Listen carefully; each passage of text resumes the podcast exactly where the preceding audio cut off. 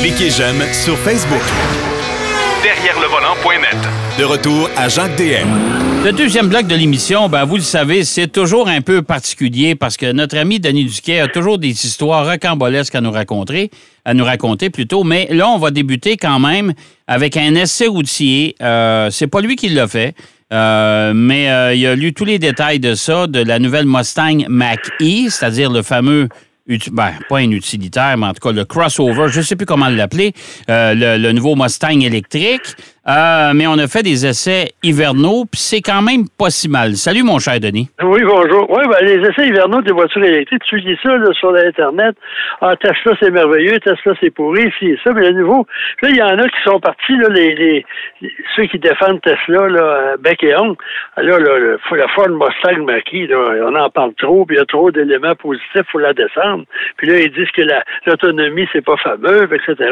Mais il y a un Suédois qui se spécialise dans ce genre d'essais là Il s'appelle Bjorn Nyland. Euh, lui, il a essayé la, Mustang Mach-E dans des conditions hivernales. OK. Il y a, le modèle, euh, excusez moi le, le, haut de gamme, long range. Ouais. Euh, traction intégrale. Puis il était essayé dans des conditions hivernales de moins 5 degrés. OK, qui est quand même pas si mal, c'est régulier chez nous, ça. Non, puis il a fait, marcher la chaufferette aussi. OK. Puis euh, il a roulé, euh, il a fait son essai euh, euh complet, 90 km heure, et le rayon d'action a été de 350 km. Quand même pas si mal. C'est quand même pas trop pire. Et après ça, il a, il a arrêté dans le trouble au Québec, hein, que la Sûreté du Québec qui veille sur les veuves et les orphelins. Il a roulé à 120 km heure. Et là, il a, il a, eu un rayon d'action de 263 km. 163 000. Ça, il donnerait, il pourrait euh, quand même rouler euh, assez ben, long avec il ça. Peut, il peut quand même faire un Mont-Patelin, Trois-Rivières jusqu'à Montréal et plus. Là il y avait des roues de 19 pouces, des Continental Viking Contact 7 okay. pneus d'hiver. Et ça, ça aide pas non plus. Ça a quand même beaucoup de résistance au roulement. Donc, c'est quand même intéressant. Si, euh, puis ça, il y a d'autres modèles à rayon d'action plus, long, plus long. On a aussi deux roues motrices qui, dont il peut rouler plus longtemps. Ça, c'est celui probablement qui est supposé consommer le plus. C'est quand même intéressant. OK. Euh, bon, toujours chez Ford, mais là, en 1900. Bon, là, là, là, on s'en va dans les choses bizarres, c'est-à-dire des, des éléments que vous ne connaissez probablement pas, mais que Denis connaît. Ça, c'est. Hein? Ben, J'étais pas là, malgré mon âge avancé. Mais ce qui est intéressant, c'est que Henry Ford, euh, sa compagnie d'automobile, ça n'a pas, pas démarré tout de suite. Il y a eu deux, deux épisodes infructueux avec des dépôts de bilan. Et la deuxième fois, euh, Ford s'est retiré, mais euh, Henry Leland, qui était un des actionnaires, lui, il a, regardé ce qui restait de la compagnie de Ford qui venait de fermer. Puis, il a décidé, il a réussi à convaincre les, détenteurs d'options, des, actionnaires, de continuer, euh, de repartir d'une autre compagnie. Et à ce moment-là, on a fondé la, la compagnie Cadillac. OK qui? Attends une minute, là, attends, attends, une minute. T'es en train de me dire que Cadillac Henry Ford était un membre de la fondation? Non. non? il n'était pas là, mais il a abandonné la compagnie ah, pour essayer de partir la troisième fois. Et ce qui restait, là, les restants de la compagnie, Henry Leland, qui était impliqué, il a convaincu les actionnaires, au lieu de retirer leur bille, il a dit on va faire une compagnie d'auto, nous autres, on va essayer. Puis à ce moment-là, euh, ils ont pris un châssis de, de Ford, parce que la, la compagnie, avant de déposer le bilan, produisait des autos. Ils ont pris un châssis de Ford et ils ont utilisé un monocylindre hausse mobile euh, qui, euh, qui, pour compléter la voiture, puis on a fondé la compagnie Cadillac. Hey, ça veut euh, dire qu'Henry Ford a participé quand même oui, indirectement. Indirectement à la fondation de Cadillac. Puis là, euh, à ce moment-là, on a un petit peu plus tard, on a bonne idée de mettre un moteur 4 cylindres. Et là, on a un, un, monocylindre, hein, c'est. Non, ça ne devait pas aller bien loin, ça devait être plus pour des, des fonctions de, d'exposition. Puis incidemment, la première voiture au Canada a été développée dans les cantons de l'Est, j'ai oublié le nom du fondateur, etc. Puis lui, il avait dit ça va pas tellement vite, ça n'a pas besoin de frein. Avec pour résultat que son premier essai routier, ça a terminé dans le fossé. Revenons à nos fondateurs.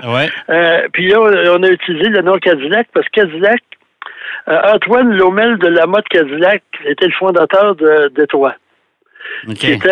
et c'est une histoire, ça, invraisemblable. La mode Cadillac, c'est un fait long. Au Québec, on dirait, excuse l'expression, un crosseur. Euh, c'est un manipulateur. il était dans le trafic de fourrure, dans les manigances. Il a fondé Détroit. Il a été nommé euh, gouverneur de la Louisiane. Il est revenu. C'est tellement un bon personnage. Avant ça, quand il est arrivé en Amérique, il était allé en Acadie. Il était tellement bon qu'il était en Bastille quand on fonde une ville à partir d'un escroc, ça va bien, puis on donne le nom de Cadillac. à chaque fois que je vois le nom de Cadillac, ça me fait penser à ce triste personnage, qui en plus n'était pas noble du tout. Il s'est inventé un nom, il s'est inventé une histoire. C'est assez, euh, assez fabuleux. Bon, on va revenir, on parle toujours des Français. Euh, Citroën, André Citroën est un homme de génie qui a concocté beaucoup d'automobiles, puis même dans ses usines, à l'époque, dans les années 20, 30, il y avait des garderies, il y avait une cafétéria pour que les gens mangent bien, et etc. Mais incidemment, la traction, euh, la fabuleuse traction qu'on voit dans tous les films euh, des années 40, 50, ça a été développé au bois de Boulogne. On faisait les essais routiers au bois de Boulogne, puis cette, cette voiture-là avait une transmission automatique. Puis là, ils ont quelqu'un qui a dit, ben, on devrait peut-être l'essayer dans des côtes, parce qu'à Paris, les collines sont rares. Ils sont allés au ballon d'Alsace, là, en Alsace, c'était une montagne assez connue. Et là, ils ont découvert que la transmission automatique était peut-être automatique, mais ils ne pouvaient pas monter à côte. C'est qu'à ce moment-là, ils, ont, dessiné en catastrophe une boîte manuelle qui a toujours été, euh, dit-on, le, talon d'Achille de, la Citroën Traction, la boîte Bref, euh, Citroën dépose son bilan, mis en liquidation judiciaire en 1934. François Michelin, qui était le premier créancier, a repris la marque. Et à ce moment-là, en 1934, la traction a été développée, la deux chevaux, la DS, et euh, jusqu'en 1976, c'est quand même assez, assez récent. Dans Mais la famille Citroën n'était pas là-dedans, ils sont encore là, non, non, non, Ah non, c'est les Peugeot, Citroën a déposé, a déposé son bilan, puis là, il a vendu 90 de ses actions, des parts de Citroën, de François Michelin, à Peugeot, en échange d'une participation dans le nouvel ensemble. Euh, qui était Citroën Peugeot. Là. Oui, PSA. Puis, euh, pardon? PSA? Oui. Mm-hmm. Puis jusqu'en 2008, toutes les Citroën qui sortaient de l'usine étaient exclusivement chaussées de pneus Michelin. OK. Ah, un bon puis, euh, puis Michelin n'est plus actionnaire de PSA depuis 2006, mais François Michelin lui-même a toujours été sur le conseil de surveillance de la compagnie. C'est quand même assez curieux. Mais il n'y a pas grand monde qui sait que ça appartenait à Michelin pendant assez longtemps. Ben non. Ben non. Parmi les autres incongruités, la compagnie Dodge, qui est très connue, peu de gens savent que c'est une compagnie qui a été fondée par deux frères. John et Horace Dodge. Et les deux frères, ils ont une usine de bicyclettes depuis le 19e, du 20e siècle. Puis ils fabriquent des roulements à billes et d'autres pièces, mm-hmm. notamment pour Osmobile. Et là, en 1902, on remonte euh, quand même assez loin, les frères Dodge sont approchés par Henry Ford, qui cherche de l'aide pour financer sa propre société de fabrication d'automobiles. Ça va bien, il n'aurait pas réussi. Les frères Dodge aident donc Ford à financer son entreprise. Ils deviennent les premiers actionnaires et constructeurs des moteurs de la Ford Motor Company. Au moment de la fondation de la compagnie, Ford donne 50 actions à chacun des deux frères. En 2019, les frères vendent leurs actions et récupère la somme de 25 millions de dollars. Pas en 2019. En, en 1919. Ah, en 1919, OK, oui. C'est la même chose, c'est même pas... je me disais, en 2019, ils sont encore vivants, ils doivent être maganés un peu, là, mais... Euh, oh, ils sont fatigués un petit peu. Et là, ils ont fondé la compagnie Dodge.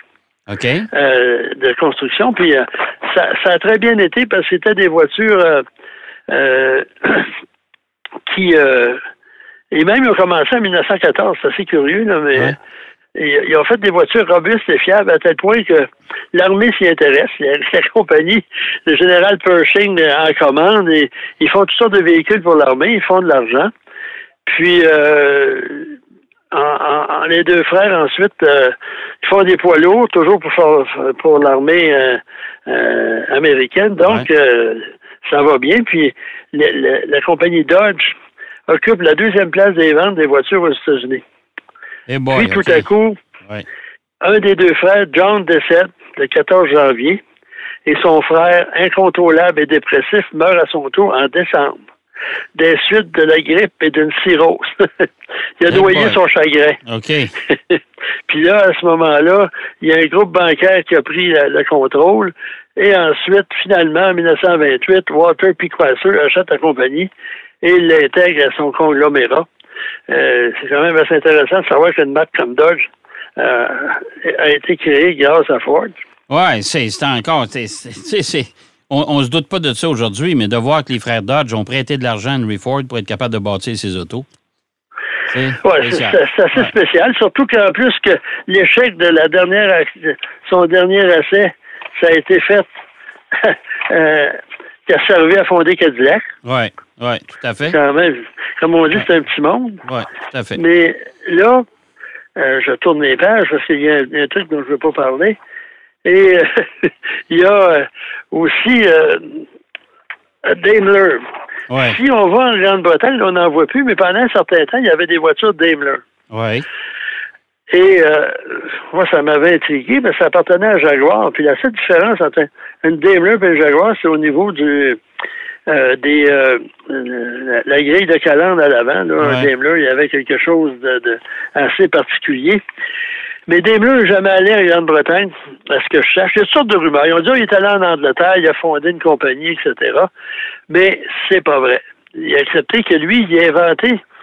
Avec Gottlieb Daimler, c'est lui qui a inventé le moteur moderne. Ben, moderne, c'est un bien grand mot, là. Je veux le moteur 4, 4 temps à combustion interne, Ouais.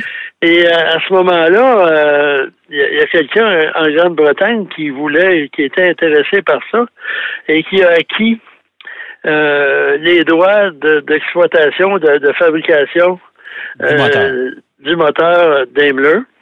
Et ça donc la compagnie Daimler Motorcar, ça a duré longtemps, ils ont fait des autobus, puis etc. Et ça a été euh, acquis par Jaguar, qui ont continué à faire une version Daimler de ces voitures. Puis à ce moment-là, il y avait même une, espèce de, de limousine genre Rolls-Royce classique, là. C'est une Daimler. Et moi, je me souviens, il y a une vingtaine d'années, j'étais allé à Brownsgate, où on fabriquait les Jaguars et les Daimler.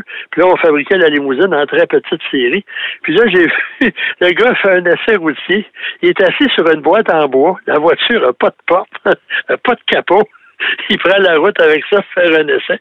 Ça fait assez particulier, comme une voiture de grand luxe. Le gars, il aurait peut-être pu y trouver un siège. Au moins, minimum tradition ici. C'est ça. Mais là, les moteurs Jaguar. Mais là, Daimler, ça appartient à Jaguar à ce moment-là.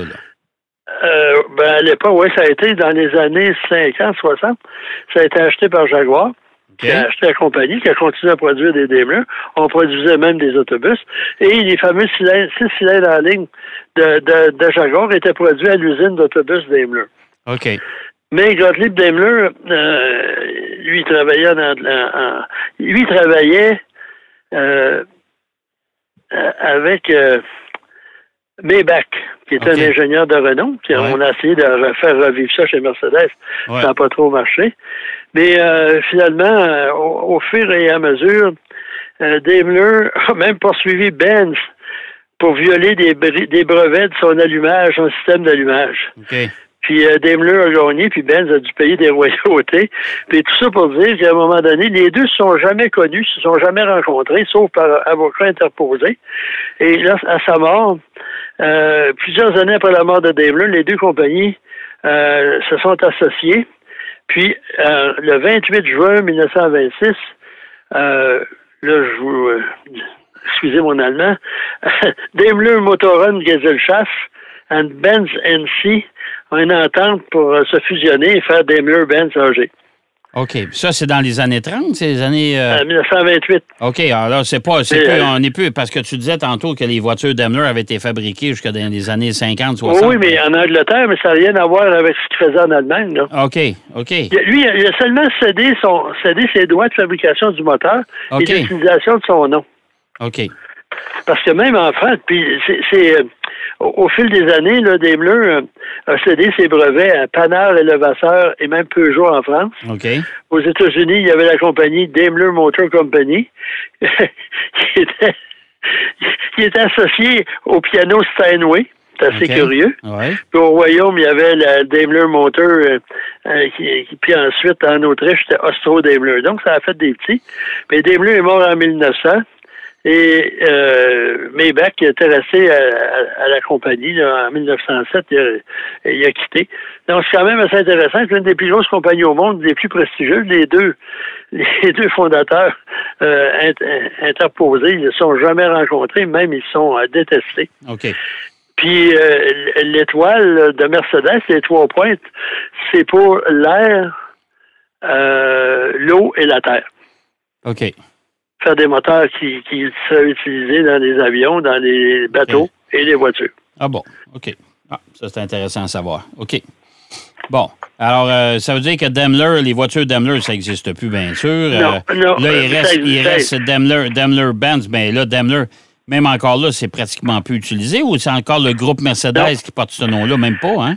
Oui, Daimler-Benz, ça existe encore, ça, là, quand on voit là, sur la petite vignette des voitures, là, Mercedes, c'est ouais. Daimler-Benz.